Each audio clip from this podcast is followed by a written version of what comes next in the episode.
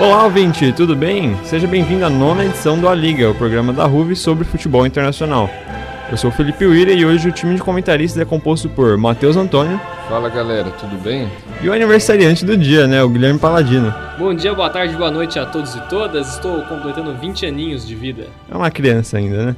É, essa edição da Liga a gente vai falar da terceira rodada da Champions League, o top 30 da revista France Football que saiu esses dias, e como de costume, já do programa, acabar com a cobertura das ligas europeias, ok? Então vamos lá.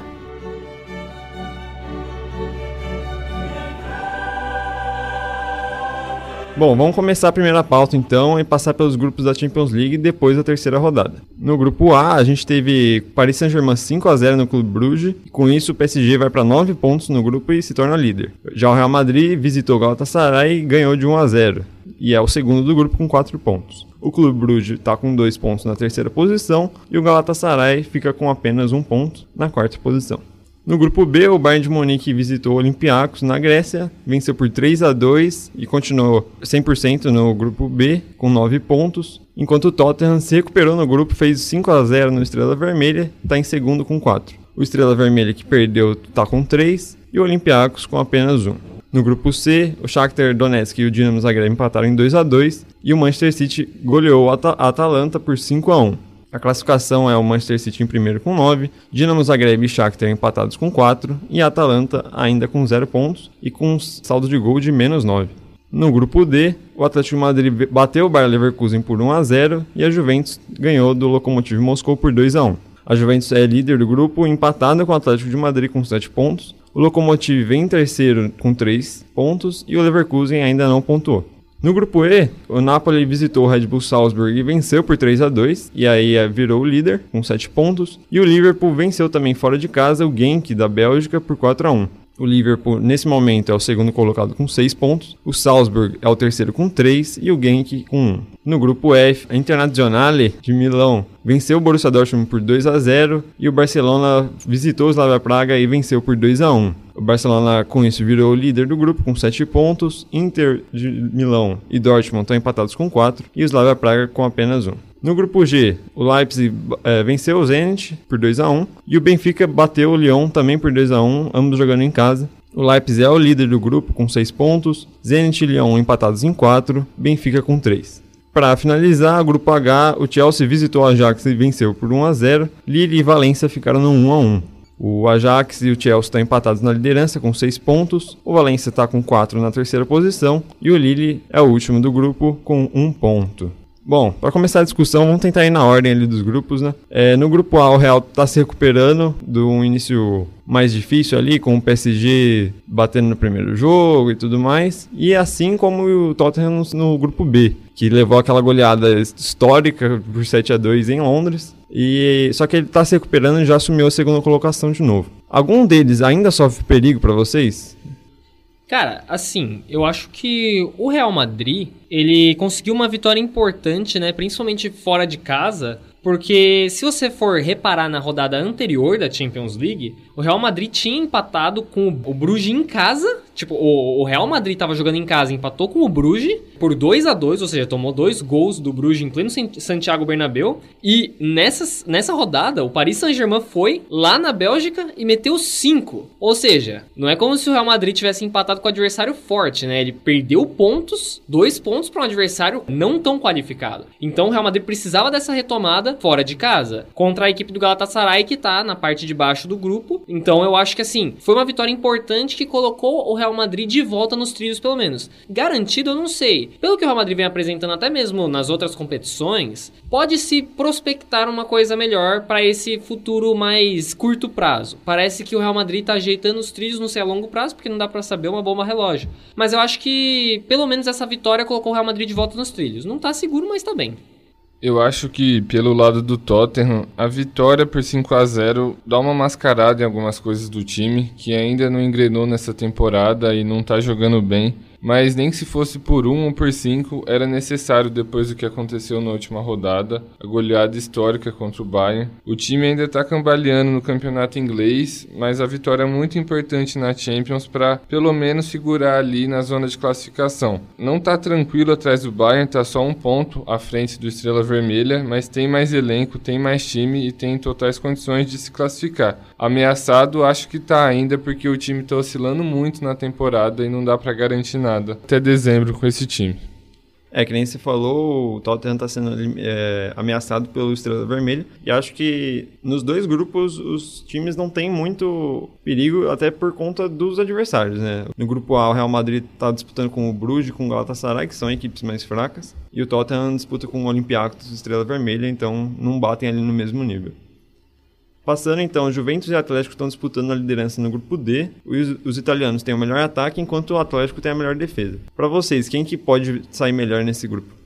Cara, eu acho que, é, primeiramente, é muito legal você ver esses dois estilos tão, assim, um tão contraponto ao outro, né? De um lado você tem o Simeone, que tomou total controle do clube do Atlético de Madrid, fez uma reformulação que passou, assim, ele escolheu a dedo quem ia chegar lá. O time tá numa dedicação absurda, especialmente defensivamente falando, cara. É sensacional você ver a hora que, sei lá, o Atlético perde a bola, cara, assim, os caras correndo num pique para chegar na defesa, para conseguir se, é, se Como você disse, é difícil fazer gol, é, tem a melhor defesa. E a Juventus tem o Sarri, que é o oposto completo. É um estilo extremamente ofensivo, é um estilo de muita posse de bola. Então é muito legal ver esses dois times tão antitéticos se, se debatendo. Eu vou dar uma vantagem para a Juventus, porque eu acho que a Juventus já tem um trabalho um pouco mais sólido. Os, os jogadores já estão lá faz um tempo um pouco maior. É, ela não oscila tanto apesar do novo treinador. E tem o Cristiano Ronaldo, que é o diferencial de tudo, né? O cara que sempre tira coelho da cartola. Então eu daria essa vantagem, mas pode ser que o Atlético de Madrid também acabe na frente. É perfeitamente plausível.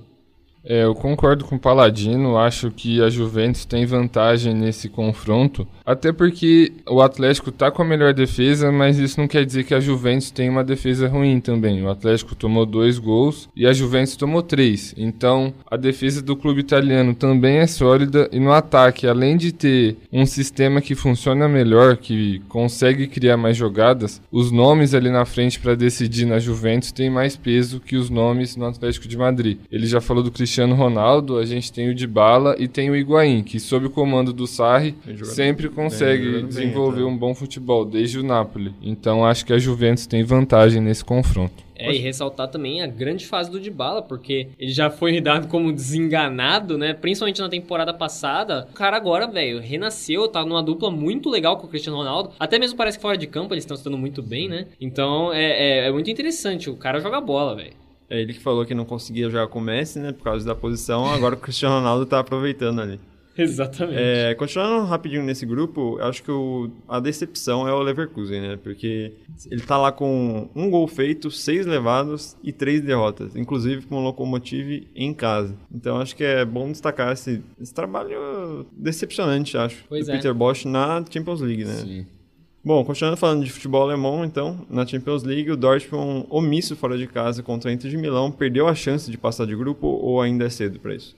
Ah, é cedo porque, querendo ou não, a Inter tá muito forte nessa temporada, não só na Champions League, mas nessa temporada a Inter vem muito forte, ela tá rivalizando diretamente com a Juventus no campeonato italiano. E, pô, é um jogo lá no San Siro com o Conte, que é um treinador muito, muito calejado para esse tipo de jogo, com uma defesa extremamente sólida e uma eficiência no ataque enorme. Tanto que o gol, o primeiro gol sai muito cedo, né, se eu não me engano. Eles fizeram 2 a 0 com dois chutes no gol. É isso. Tipo, dois assim, chutes, dois gols. É uma eficiência Sim. absurda, cara. Então eu não, não acho que é horrível você pensar que o Dortmund, sei lá, empatou com a, com a, com a Inter de Milão, porque é um resultado até que esperado você perder lá na Itália. E querendo ou não, eles têm a mesma quantidade de pontos no grupo. E o Dortmund ainda vai jogar lá no Signal Iduna Park. Então eu acho que assim, o Dortmund não, não perdeu a chance, não. Tá, tá bem dentro do jogo. Eu concordo com o Paladino. Acho que a eficiência da Inter tá tanto no ataque quanto na defesa, né? Um time que se protege muito bem lá atrás. E acho que o jogo pro Borussia é na Alemanha contra a Inter agora na volta. Tem que ganhar para não depender de uma vitória ou de um resultado positivo lá no Camp Nou, que realmente as coisas ficam difíceis. Normalmente o Barcelona joga com apoio ali, né? Não só da torcida, mas é muito difícil ganhar é, lá. contra a Inter mesmo foi, a Inter tava jogando bem e não conseguiu vencer. Do nada, o time toma dois gols e o jogo vai embora. Então, acho que o jogo fundamental é esse contra a Inter na quarta rodada, mas o time alemão está muito vivo ainda na disputa. Bom, pulando por último grupo agora, o Chelsea vem jogando um bom futebol e foi lá na, na Holanda bater o Ajax. Quando eu, é, a gente estava começando a discutir os grupos da Champions, eu achei que o Chelsea podia cair logo na fase de grupos, ainda mais pelo início do Lampard e tudo mais. Mas vocês acham que ele até pode ser líder agora do grupo? Pois é, cara. É, eu também, quando começou a Champions, principalmente pela fase do Lampard no começo da temporada, eu achava que a, a, o Chelsea ia viver uma temporada de instabilidade. E não, o Chelsea está se consolidando agora, apesar de ter sido eliminado da Copa da Liga recentemente contra o Manchester United em pleno Stamford Bridge. Eu acho que o Chelsea tá bem e surpreendeu, cara. Você ganhar lá na Holanda do Ajax, que é um time forte, fez uma última Champions muito boa, é uma vitória, assim, enorme. É uma vitória muito muito, muito, muito interessante. Então, pô, o Chelsea agora pode sim acabar. Assim, classificado, eu, eu agora eu acho que ele já encaminhou. Mas, em primeiro lugar, pode, pode pintar. Eu acho que é, é possível. É, eu acredito que é possível também, mas é um grupo que tudo pode acontecer ainda, porque você tem o Ajax, que foi para a semifinal na última edição, e tem um Valência com quatro pontos, que tem um time bom, que apesar de não estar tá tão bem nessa Champions, pode voltar a jogar bem e incomodar o Chelsea e o Ajax, que estão se classificando agora. Mas realmente, como vocês falaram aqui, a evolução do Chelsea é notória na temporada. Os jovens estão jogando muito bem, o Pulisic, o Abraham e o Mason Mount. Então é interessante ver um treinador novo e ídolo dando certo na Inglaterra. Então, é, nesse jogo contra o Ajax, inclusive, foi o primeiro gol do, é, que o Ajax levou na, no, nos três jogos da fase de grupos e é logo já a primeira derrota também. É uma coisa que a gente estava falando antes, até de começar a gravação, foi que os grupos estão começando já a ficar os definidos, né? A gente vê os favoritos passando na fase de classificação. Vocês acham que vai se manter assim mesmo? Como que vai ser esse restante de Champions? Pois é, o que a gente estava falando era que é interessante porque começou a Champions e poderiam pintar várias zebras. Né? O Real Madrid começou mal demais, a gente falou sobre isso nos primeiros programas. A gente não sabia se o Barcelona ia render ou não, a gente cogitou a possibilidade do Barcelona ficar de fora. O próprio Tottenham que estava numa fase horrorosa. E assim, agora parece que tudo já está se estabilizando. Se você for ver, são poucos os times grandes que eram esperados fazerem campanhas melhores de eles estarem fora de uma zona de classificação, por exemplo. Eu acho que, nem assim, nem zebra é, mas por exemplo, a campanha do Atalanta tá sendo decepcionante, principalmente pelo que eles mostraram na temporada passada e estão mostrando nessa temporada, né, no campeonato italiano. Mas eu acho que assim, fica mais é, nesses times que nem você falou do Bayern Leverkusen, que tá fazendo uma temporada, uma Champions abaixo, mas ainda assim, os principais times eu vejo que eles estão onde eles deveriam estar, tá, que são na zona de classificação para a próxima fase. E agora parece que isso já tá se encaminhando, se definindo. Real Madrid, Barcelona, esses times estavam mais instáveis já parecem estar tá com, com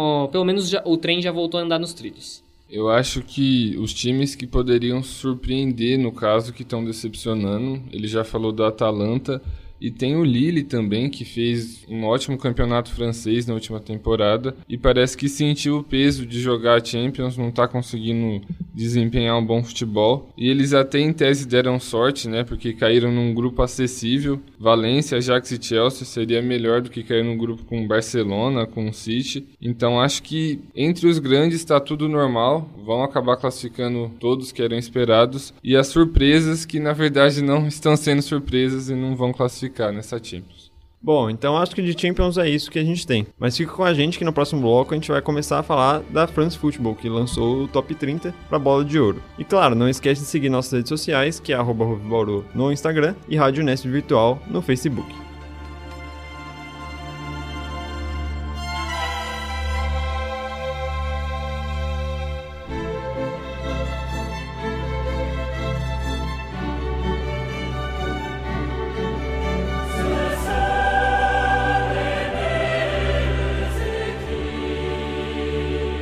Voltamos com o segundo bloco e vamos pro top 30 da France Football, que tem três brasileiros disputando, né? A gente tem o Alisson, o Marquinhos e o Firmino. Vamos ver o resto dos, dos nomeados, né? Candidatos. A gente tem o Alisson, que nem eu falei, pelo Liverpool, a gente tem o Griezmann no Barcelona, o Bernardo Silva, Cristiano Ronaldo, claro, Van de Beek do Ajax, Tadic do Ajax também, Hazard no Chelsea barra Real Madrid, né, porque a temporada ainda, é, ele ainda estava no Chelsea, De Jong, Wijnaldum, Son, Lloris, João Félix, Koulibaly, Benzema, De Bruyne, Mbappé, Messi, Ter Stegen, Marquinhos, Delite, Salah, Aubameyang, Sterling, Mahrez, Lewandowski, Firmino, Mané, Agüero, Alexander-Arnold e Van Dijk. É, primeiro eu quero saber de vocês, não dos nomes indicados, mas sim das faltas, das ausências. A gente tem o Modric, que foi o primeiro jogador, se não me engano, da história, ou não sei, a vencer uma edição no, é, do ano passado e não ser indicado novamente pro ano seguinte. E é claro, a falta do Neymar, que todo mundo ficou estranhando, e faz muitos anos que ele está sendo indicado, acho que até mesmo na última temporada do Santos. É, o que vocês têm a dizer sobre isso? Foi merecido ambas as ausências?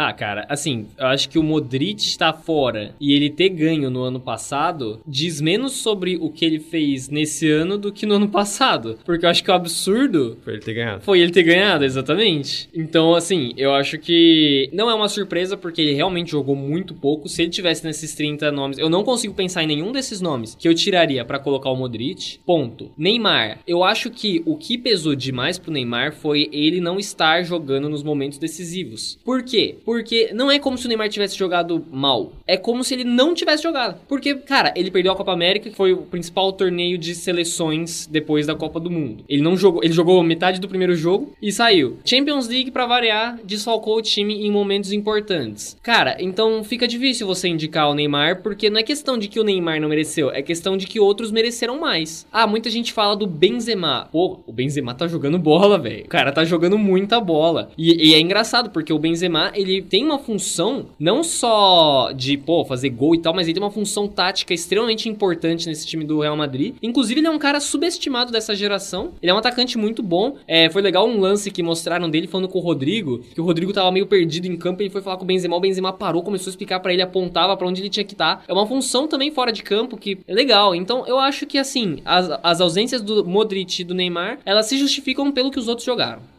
É, concordo com o Guilherme. Acho que o Neymar quase não jogou, sabe? É difícil você querer indicar ele para alguma coisa. Em questão de números, ele não tá mal. Você vê, talvez, são os melhores números da carreira dele, se pegar a proporção gols, assistências e jogos. Mas ele quase não joga. Então, realmente não tá fazendo falta. E o Modric, é, acho que o pior, como ele falou aqui, foi ele ter ganho no passado. Ficou meio claro que a FIFA queria dar uma ajudar ali, né, um cara que foi bem na Copa do Mundo, quebrar a hegemonia ali de Cristiano Ronaldo e Messi. É, ele já não jogou tudo isso na temporada passada, nessa temporada então nem se fala. E como ele disse aqui, nada a reclamar des, dessas ausências na lista. É, vocês falaram do Modric, e, mas nesse ano ele ainda foi na seleção do, do The Best, né? É, mas aquela seleção é, uma piada bizarra, completa, assim, né? Mas aí a gente vê que a France Football tá reconhecendo uma fase sim, enquanto sim, a FIFA FIFA não, não liga muito para isso. Uma coisa que eu gostaria de destacar nessa, nessa lista dos indicados ao Bola de Ouro foi uma. É, é muito legal que é uma fala do Koulibaly, que ele destacou o número de jogadores africanos que foram indicados. E assim, meu, os caras que foram indicados são muito bola. Ele, a, a frase que ele, que ele falou quando ele tava dando essa entrevista, ele falou: o fato de vários jogadores africanos estarem entre os indicados à Bola de Ouro demonstra enorme progresso do futebol africano. E aí ele citou alguns nomes: Sadio Mané, Riyad Mahrez. Mohamed Salah são grandes atletas. Acrescentaria ainda Pierre-Emerick Aubameyang. Temos uma geração de fenômenos. Meu voto vai para Mané, o segundo Koulibaly. Pô, olha esses nomes: Mané, Mahrez, Salah, Aubameyang, o próprio Koulibaly. Koulibaly, que é um zagueiraço. O, o, cara, isso é muito legal. Eu, eu não lembro de tantos bons jogadores africanos espalhados assim ao mesmo tempo ao, ao redor do mundo. Já tiveram muitos bons jogadores africanos. A gente tem o Drogba, Eto'o, etc. Mas, cara, é, ao mesmo tempo, vários jogadores africanos ocupando posições de destaque, o Mané, talvez o principal jogador do Liverpool, o Koulibaly é um dos principais jogadores do Napoli. Tem o Salah ali do Exatamente, lado o Salah, exatamente, o Aubameyang no Arsenal, que foi um reforço muito importante. E na última temporada, esse trio, né, Mané, Salah e Aubameyang, dividiu a artilharia da Sim. Premier League, fizeram um ótimo campeonato, então acho que isso só prova a evolução do futebol africano. E o Koulibaly falou que o voto dele iria pro Mané. Assim, eu sou muito muito partidário de que o que o Messi faz não pode ser subestimado, porque o Messi eleva o próprio sarrafo da competição, então quando ele fica dentro do sarrafo dele, as pessoas subestimam. Mas qualquer outra pessoa fizesse o que o Messi fez, aquela pessoa seria o vencedor. É a temporada absurda da Exatamente. Pessoa. Mas se o Mané fosse escolhido, eu ia achar muito justo, porque o que o Mané jogou bola, meu, o Liverpool foi campeão da Champions, o principal torneio, e o Mané foi importantíssimo nesses jogos, importantíssimo. Então, eu, se o Mané fosse, eu acho que seria justo. É, então, eu, essa era a próxima pergunta até, que o que seria, para quem vocês dariam um prêmio, né? Que nem o Guilherme falou, seria pro Mané e você, Matheus, qual, qual é o seu escolhido? Eu daria pro Messi. Acho que não tem como negar o que ele fez na última temporada. Ele carregou o Barcelona e como o Paladino falou, quando ele tem uma temporada comum, ele tem uma temporada melhor que a de todo mundo, Exatamente. quase. Então, ele merece, mas se alguém, por exemplo, o Mané ganhasse, ou alguém até do próprio City que fez um campeonato inglês excelente, uhum. sabe? Que o Sterling jogou de bola na última temporada. Bernardo Silva. E tá jogando agora, sabe? Ninguém reconhece isso, parece, mas eles estão jogando muito. Então... Ficaram de fora da, daquela ah, maldita exatamente. seleção lá do The Best. Então acho que seria justo se fosse para algum.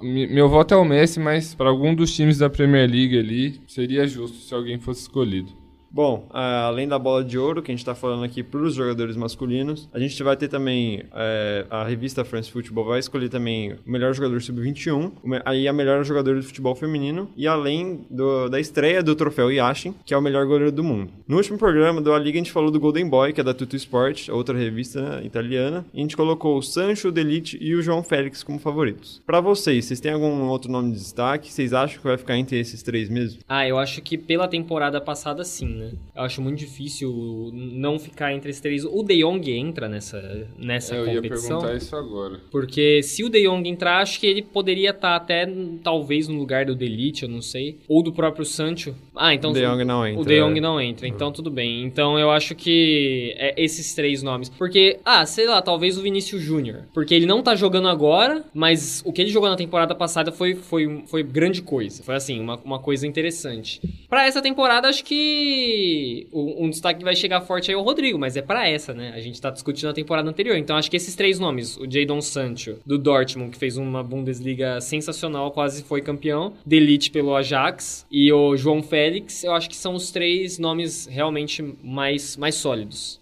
É, concordo, acho que são os três melhores nomes para escolher. E o meu voto seria no Delite, que com 19 anos, jogando o que jogou, e capitão do Ajax, sabe, realmente conduziu o time, acho que ele merecia ganhar esse prêmio. Pois é. É, pela temporada passada sim, é que o problema é que agora o Delete tá mal, né? E aí as pessoas, tipo, falar do Delete hoje em dia fica meio, ah, mas, pô, se você tirar a temporada 19-20 e pegar 18-19, só do Ajax, eu acho que foi o Delete. Vale. Eu acho que sim. É, uns outros nomes aqui, por exemplo, tem o Havertz do Bayer Leverkusen, né? O Guendouzi do Arsenal, a gente tem o Chukwueze do Vila Real, nigeriano, outro africano aí aparecendo. E o Vinícius Júnior, claro, pelo Real Madrid. Temporada é, que vem, provavelmente vai entrar o Rodrigo nessa lista. Tá jogando muito bem, né? A gente vai falar depois da fase dele na La Liga. Bom, a gente já falou dos melhores jogadores do mundo, das escolhas da France Football e tudo mais, então a gente vai pro último bloco e dá aquele giro pelas ligas europeias. Você ouvinte, não deixe de entrar nas nossas redes sociais e mandar sua mensagem e, é claro, dar aquela divulgada.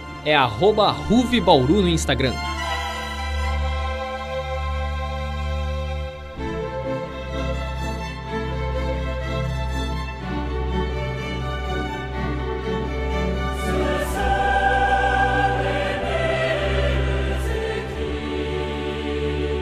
Última pauta do programa, então, vamos para as ligas nacionais. A gente começa na Espanha, onde o Real e o Barça golearam nas últimas rodadas. Bom, a classificação da La Liga por enquanto está assim. O Barcelona está em primeiro com 22 pontos, Real Madrid vem logo atrás com 21, o Granada aparece em terceiro com 20 pontos, o Atlético de Madrid também com 20 em quarto. É bom destacar que o Barça e o Real Madrid têm um jogo a menos porque o El Clássico foi adiado.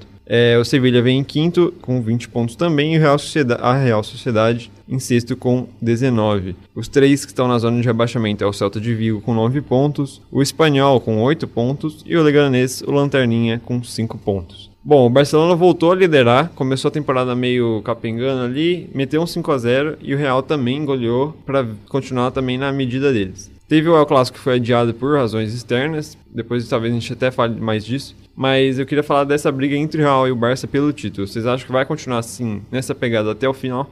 É muito difícil saber, né? Porque o Real Madrid e até mesmo o Barcelona, né? Os dois times eles são muito instáveis. Isso é muito muito doido de se pensar, porque nas últimas temporadas o Barcelona e o Real Madrid foram hegemônicos, né? Não necessariamente na liga, quer dizer, o Barcelona mais, mas o Real Madrid mais na Champions. Só que assim, os dois meio que tropeçando, capengando, do nada você pisca, estão lá, dominando a tabela. Então eu acho que é, é, provável que eles vão lutar pelo título até o final, porque os elencos deles são muito superiores ao de todos os outros, tirando o Atlético de Madrid. Mas não dá para crer, porque, por exemplo, o Barcelona. Ah, o Barcelona tá bem. O Barcelona já assumiu a liderança e tudo mais. Só que tá bem por causa do Messi, né? O Messi voltou e tá fazendo chover. Porque quando o Messi não tava, o time tava sofrível. O Real Madrid é aquele time que vai lá, ganha, depois um jogo vai, sofre, perde, empata. Então, é, são dois times que você não bota a mão no fogo para eles. Então, eu acho que eles podem sim continuar, pô, dominando a tabela, que é até provável que aconteça, mas não dá para saber. Vamos supor, Messi machuca amanhã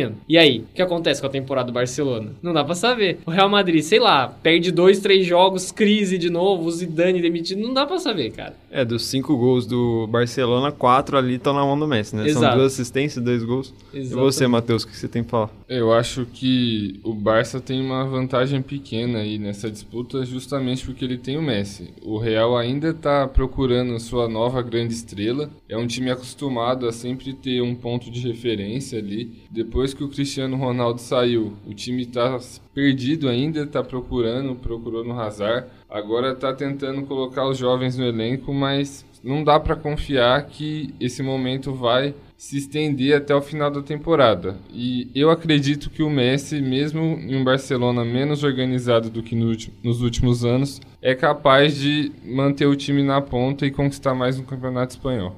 É, eu falei do Messi no 5x1 com o Valladolid, mas no Real Madrid 5x0 com o Leganés, o Rodrigo também jogou muito bem, né? E enquanto isso, o Rodrigo foi titular, ou Rodrigo. Fica, é, todo, todo programa tem essa questão. É, não, é Rodrigo, mas é que a gente zoa. A gente zoa o Rodrigo. é, o Vinícius Júnior nem foi pro banco, né? E eu queria saber a opinião de vocês se vai faltar espaço para tanto talento no Real Madrid com esses dois juntos.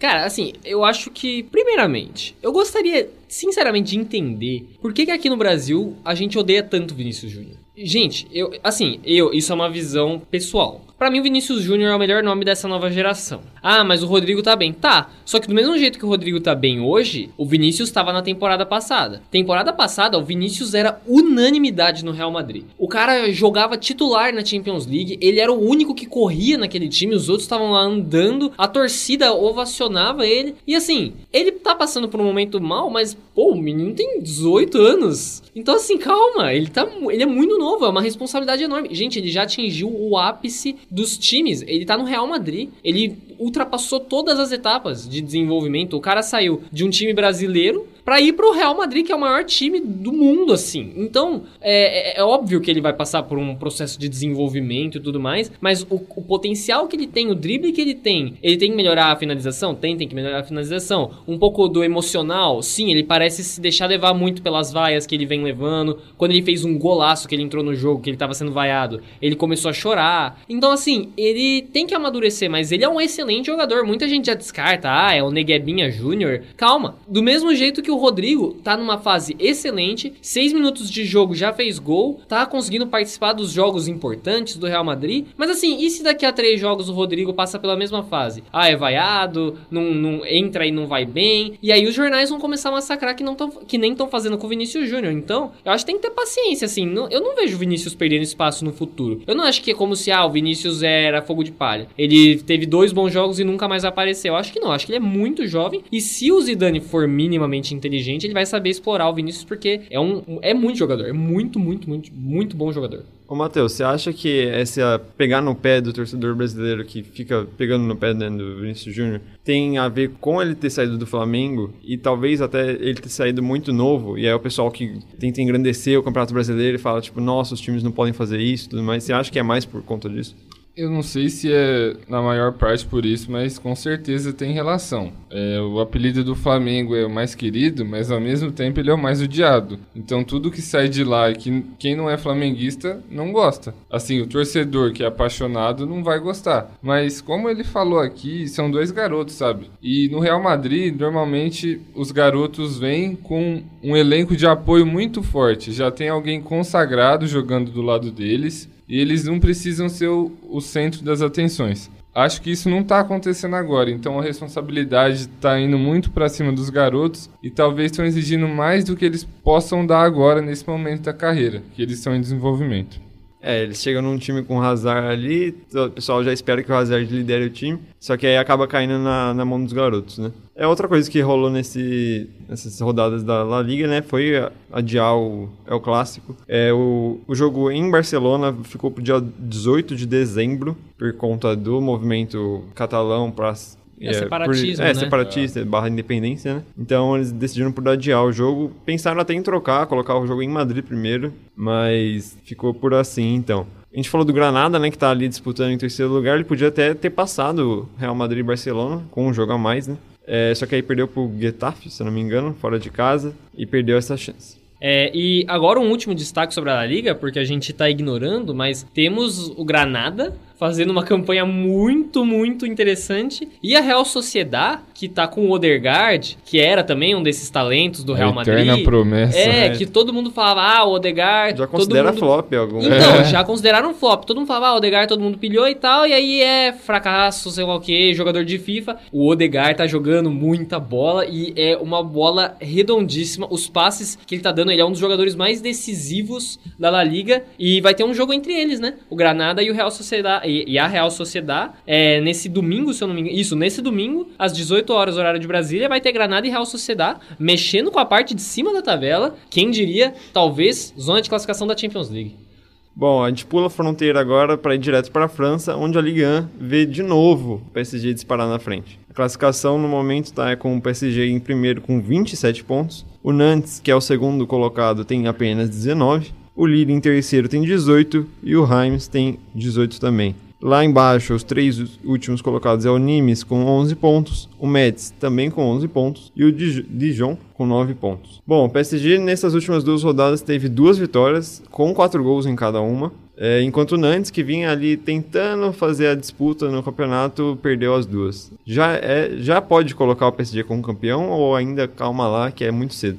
Ah, cara, acho que você já pode colocar o PSG como campeão antes de começar, né? Assim, óbvio, teve aquela, aquele, aquela liga que o Mônaco surpreendeu, mas era aquele time extraordinário do Mbappé, inclusive. Acho que o Bernardo Silva também tava naquele Fabinho, time, Fabinho, Fabinho tava naquele sim. time. Então, assim, eu acho que agora que o PSG engrenou, ele perdeu alguns jogos bem bestas nessa Ligue 1, mas eu acho muito difícil que não fique na mão do PSG. Eu acho impossível, na verdade. Ainda mais com quem tá disputando, né? Bem o Nantes ali, que é um time É, exatamente. normalmente meio de tabela e tal. Os times que supostamente disputariam tão mal, que É seria isso. o Lyon, o Mônaco, então...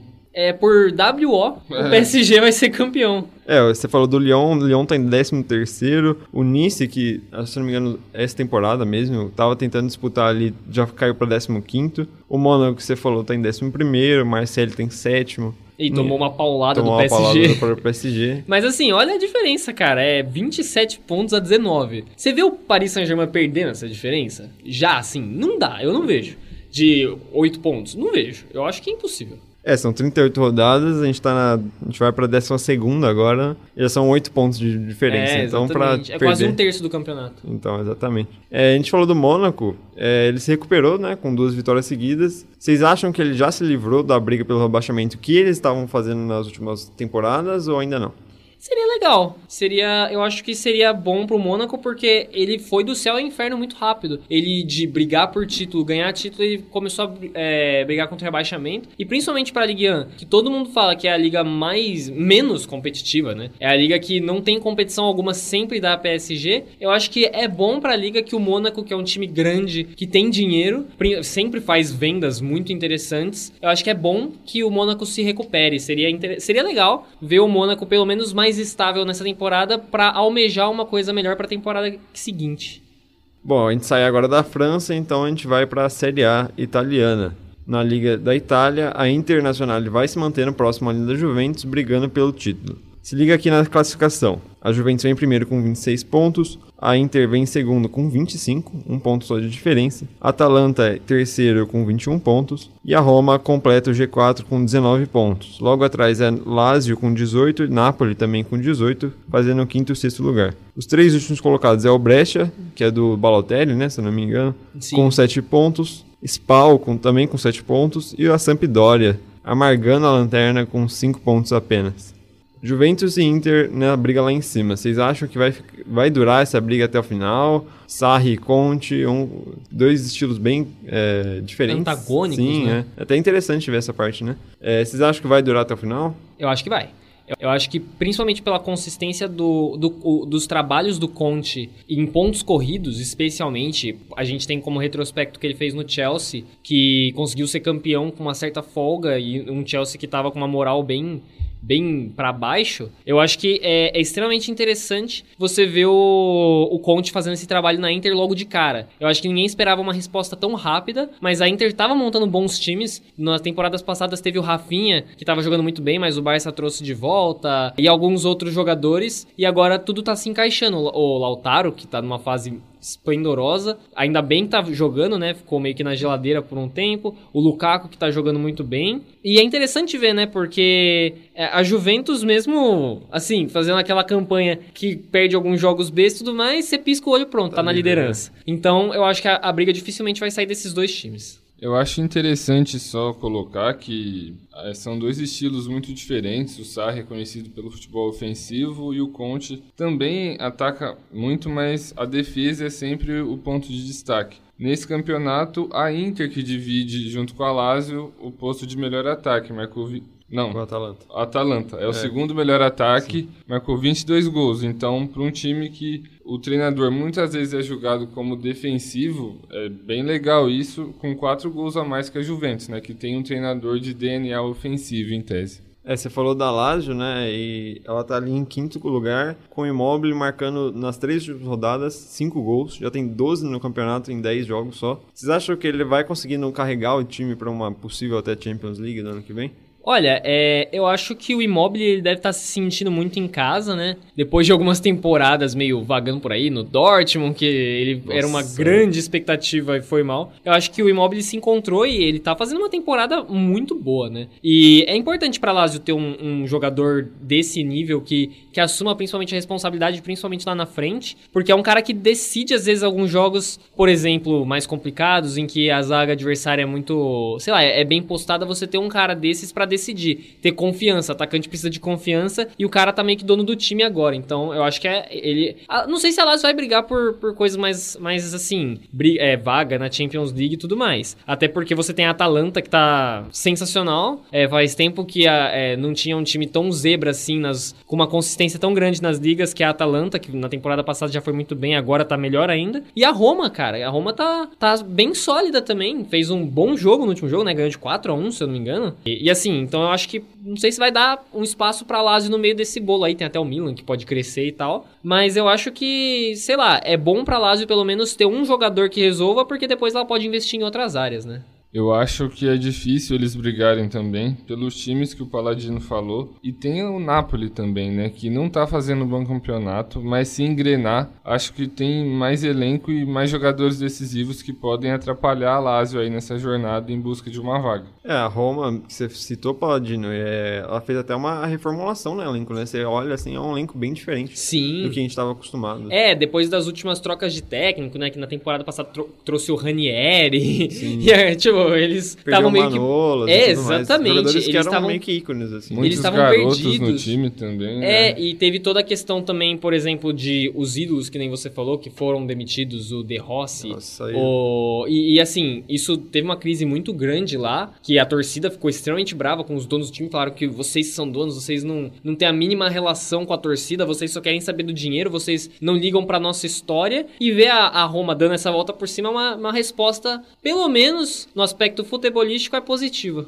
Bom, a gente deixa a Liga Italiana agora para focar no futebol da Terra da Rainha, né? O Leicester aprontou a maior goleada de um visitante da história da Premier League na- nas últimas rodadas da Inglaterra. A classificação tá assim por enquanto. O Liverpool é o líder com 9 vitórias e apenas um empate, 28 pontos. Manchester City vem logo atrás com 22. O Leicester aparece com 20 pontos, assim como o Chelsea em quarto lugar. O Arsenal é o, é o quinto colocado com 16 pontos. Aí outros times, Manchester United aparece em sétimo com 13, Tottenham em décimo primeiro com 12, e é, os três últimos é o Southampton com 8 pontos, Norwich com 7 pontos e o Watford com apenas 5 pontos, de 5 empates, não tem uma vitória no campeonato. Vou começar pelo time que mais surpreende, não, não sei se surpreende na verdade, mas pelo resultado né, de 9 a 0 fora de casa contra o Southampton, o Leicester.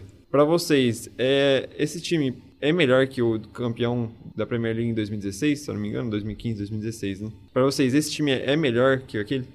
Ah, eu acho que em nomes não. Assim, você pode falar, como assim? Tem o Tielemans, tem o Vardy, Madison. vários jogadores Madison. Ndidi, exatamente. Tem jogadores muito bons, mas se você for pegar os caras que saíram daquela, daquele time e o que eles estão jogando, inclusive hoje em dia, o que eles jogavam naquele time, o que eles estão jogando hoje, cara, você tinha o Kanté, você tinha o Marres. Tipo, são jogadores assim, outro nível. Eu acho que são. De são disputar a top 30. assim. Extra classe. Exatamente, exatamente. Sem contar o Drinkwater, que tinha feito uma campanha boa e no Chelsea não se encaixou ainda de forma satisfatória. Mas assim, se você for pegar os nomes, o Maguire, que hoje em dia tá lá no Manchester United, foi uma das maiores contratações de O zagueiro maior- da não, história, foi o mais né? caro da história. É, o, mais, o zagueiro mais zagueiro caro da história. o- Então eu acho que aquele time ainda era melhor. Mas esse time é muito promissor. E você fala, ah, não sei se é uma surpresa. Cara, lógico que é. Se você for ver o Leicester em terceiro colocado na Premier League, sendo que a Premier League tem o famoso Big Six, eu acho que. E não é nem por questão de, ah, os outros times que estão vacilando. Porque o Manchester City, que é um time incontestável, É tem dois 22 pontos pontos. E o Leicester tem 20, então a campanha do Leicester realmente é é uma coisa fenomenal. E eu acho que surpresa, surpresa mesmo é o Tottenham, que foi finalista da Champions League na temporada Tá passada embaixo. e tá embaixo. E o Manchester United fez o pior começo da história da Premier League deles. Então, eu acho que o Leicester merece, merece palmas pelo planejamento que tá fazendo.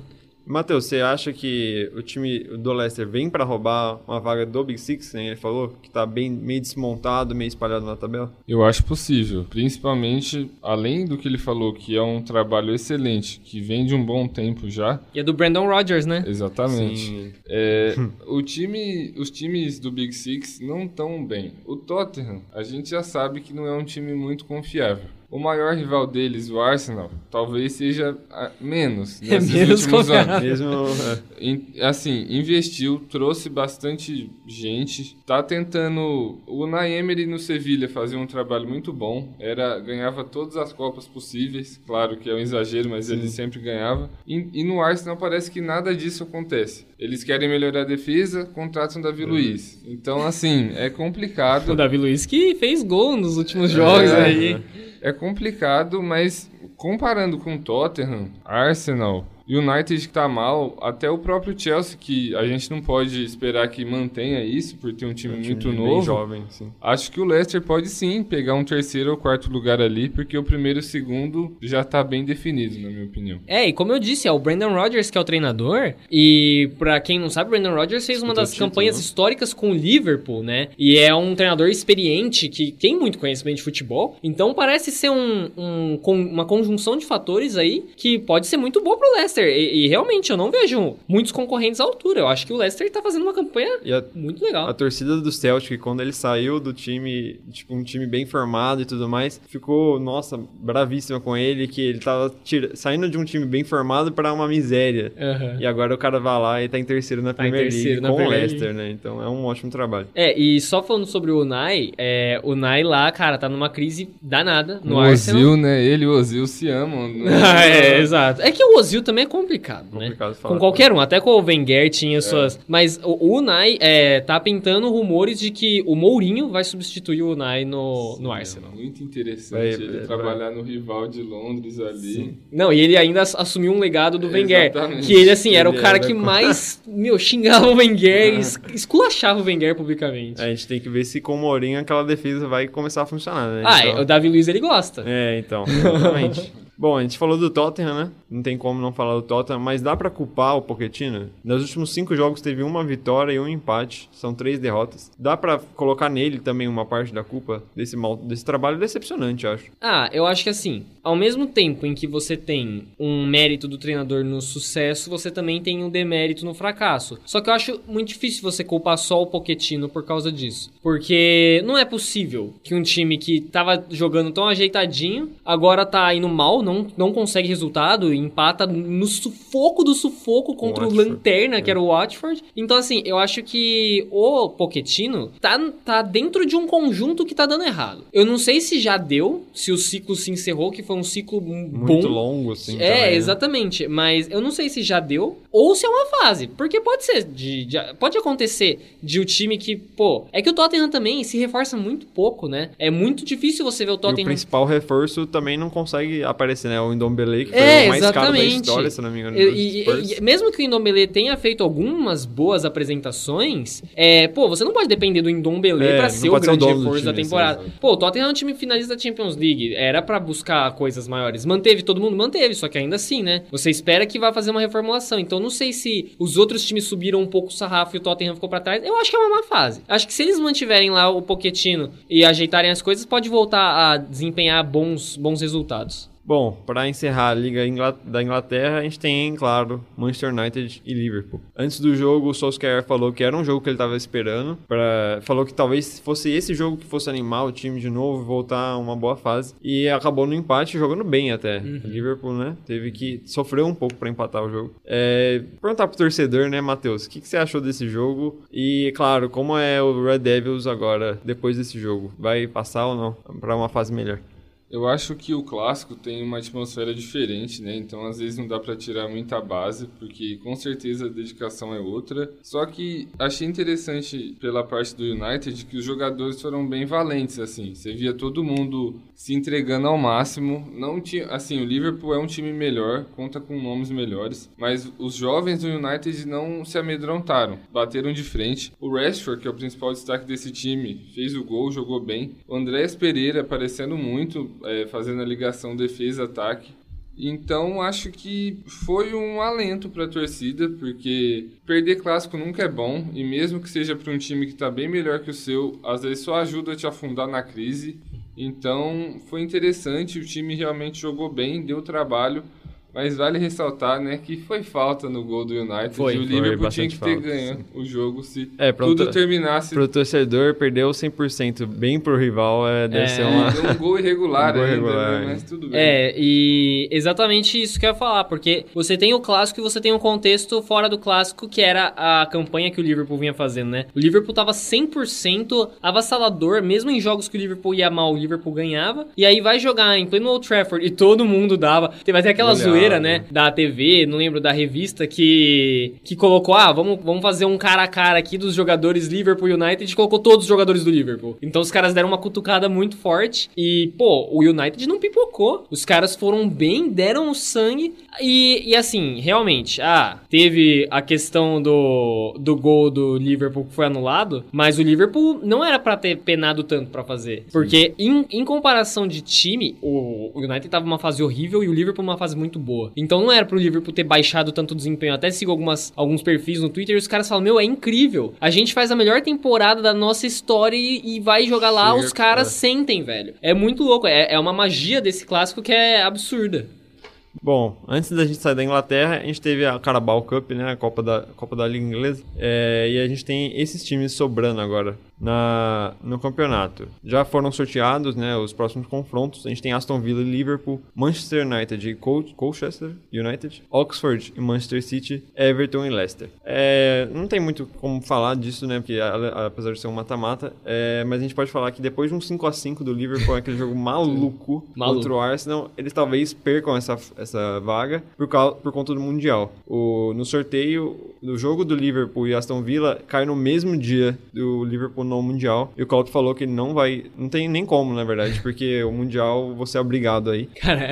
E o, o Klopp não quer jogar dois jogos no mesmo dia, né? Colocar um, um time aqui e um time lá. Então, é, acho que é, não tem muito o que falar da Copa da essa Liga. Situação mas é essa situação é bizarra. bizarra Falam tá tanto do calendário nacional Brasileiro. aqui, lá também tem problemas. Então, menor, eu vi um comentário que é: a gente não fala do calendário inglês porque é difícil ter um time inglês no topo, né? É. Com um calendário cheio. E agora o Liverpool tá experimentando como que é esse calendário maluco. Bizarro, bizarro. 2019, velho. 2019 você tem dois jogos no mesmo dia. Como? Como que alguém deixa isso acontecer? Como? Como? Com competição não é da FIFA ainda, né? É, não, e é o mundial. máxima. Cara, é o mundial, velho. Como? Bom. Não é possível.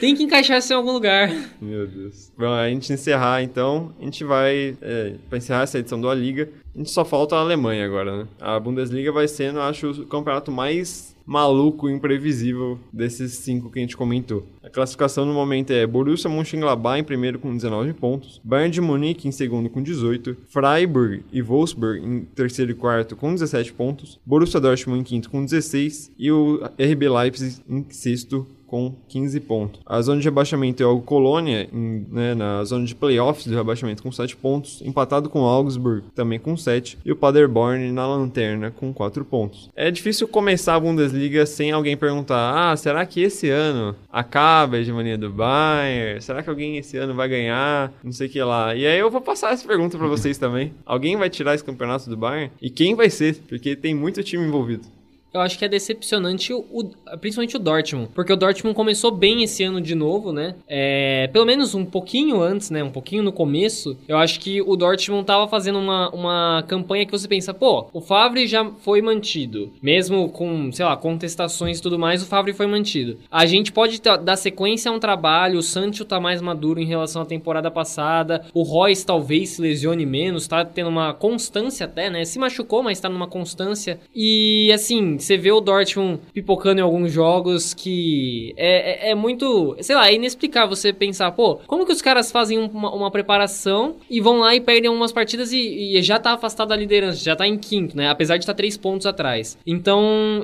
mas ainda assim o Bayern não tá tão bem, né? Eu acho que o, o Bayern do Kovac, ele é um, um Bayern que ele não convence muito na Bundesliga, até por isso ganhou a temporada passada, só que meio que no, lá na Bacia das Almas conseguiu recuperar a liderança e ganhar o título. E aí você vê aí uns, uns nomes como Freiburg, Wolfsburg, que o Wolfsburg tá retomando, que em alguns anos atrás já tava, tava num... disputando playoffs é, e abaixamento. Exatamente, e eu acho que é interessante, porque o Wolfsburg pode fazer, pode dar um gás aí, né? Tem o Leipzig também, o Schalke, que tá um ponto atrás do Dortmund, teve o clássico, e eles empataram em 0 a 0 né? Então eu acho que eu acho que tá interessante essa Bundesliga. Podem tirar assim do Bayern, porque eu acho que assim, só não tiram do Bayern por incompetência dos deles mesmos. Normalmente é. Não do é. Bayern. Porque o Bayern dá muita brecha. Principalmente temporada passada, essa temporada tá dando também. Então, eu acho que pode ser esse ano que tirem, mas vai saber, né? Eu acho que esse é o ano, na verdade, porque ano passado o Bayern até deu a brecha, como o Paladino falou, só que se recompôs no final. Só que no ano passado a gente viu um time sempre que nos momentos grandes aparecia e conseguia retomar. Nesse ano eu não consigo enxergar isso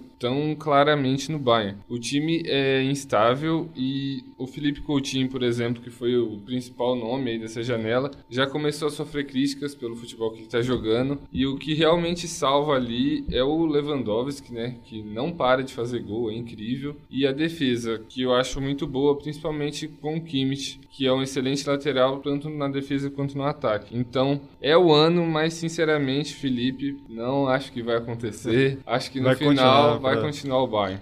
É, você falou do Lewandowski, são 13 gols já. É, o segundo colocado tem 6. É. São dois empatados em 6, se eu não me engano. Estavam cogitando, assim, algumas discussões de falar que o Lewandowski é o melhor jogador da temporada até agora. Assim, geral. É, Na, na liga, pelo menos. Não acho é que até na absurdo Champions. Na entrar Champions no- também. na discussão, não é nenhum absurdo, né, o nome O dele, cara, assim. Ele saía fazendo gol sem nem ver direito. Você falou da diferença de pontuação, são 5 pontos do primeiro colocado até o décimo. É. O primeiro colocado tem 19, o décimo tem 14, que é o Hoffenheim. Bom, é, pra gente fechar esse programa então, é, passar aqui rapidinho pelos, pelos times restantes da Copa da Alemanha, que também teve jogos nessa semana. É, a gente tem um monte de times ainda, porque vai começar a oitavas. Tem o, é, o, o Freiburg, que tá bem na, na Bundesliga, perdeu pro Union Berlin, que acabou de subir da segunda divisão. A gente teve confrontos da segunda divisão, que foi o Hamburgo e Stuttgart, inclusive, os dois se matando lá embaixo. Bayern sofreu contra o Bochum, Bochum que é da segunda divisão. Schalke ganhou, é, Bayer Leverkusen também passou, Werder Bremen passou do Heidenheim da segunda divisão. Leipzig meteu 6 a 1 no Wolfsburg, dentro da Toca dos Lobos. Borussia Dortmund ganhou do Mönchengladbach. E parece que a gente só consegue ganhar do Mönchengladbach. É isso. a gente joga todos os empates, chega com o Borussia Mönchengladbach, que é o líder, a gente ganha. E sem Royce. Sem Royce de virada, É. maluco. Brandt jogou muito. A Eintracht Frankfurt, a Eintracht Frankfurt passou pelo São Paulo e o Hertha Berlin, que foi o, o último do, da Bundesliga, passou pelo Dinamo Dresden, nos pênaltis, se eu não me engano. Dinamo- a torcida do Dinamo Dresden deu um show no, no Olímpico de Berlim. Bom, dessa forma então, né, Bundesliga e Copa da Alemanha, a gente encerra essa edição do A Liga, programa da RUB sobre futebol internacional. Matheus, muito obrigado pela presença. Muito obrigado, Felipe, Paladino. Um grande abraço a todo mundo que nos acompanhou até agora. Paladino, feliz aniversário de novo, mas valeu por, por aparecer mesmo no, no seu dia. Valeu, gente. É sempre um prazer estar aqui no A Liga. É um programa muito gostoso de se gravar, viu, Felipe? E gostaria de agradecer todo mundo que tá ouvindo até, até agora, né? E pedir lá pra mandarem um feedback nas nossas redes sociais e tudo mais, interagir com a gente. E é isso. É, lembrando que a, pra, se- pra seguir a gente nas redes sociais é arroba Bauru no Instagram e no Facebook é Rádio Nesp Virtual. Aí você vai lá, deixa seu comentário, sua crítica, xingamentos, elogios, que vai ser bem interessante pra gente, né, saber como tá sendo. Eu, Felipe Uira, também me despeço por aqui. O A Liga é uma produção do Núcleo de Esportes da Rádio Nesp Virtual, que é um projeto de alunos da Unesp de Bauru. A coordenação do programa é feita por mim mesmo, Felipe Uira. A edição de som é do Matheus Sena e a coordenação do Núcleo de Esportes é da Ana Luísa Dias, a linda Ana Dias. O A Liga fica por aqui. Um abraço para você que ficou escutando até o final e tchau, tchau. Tchau, tchau.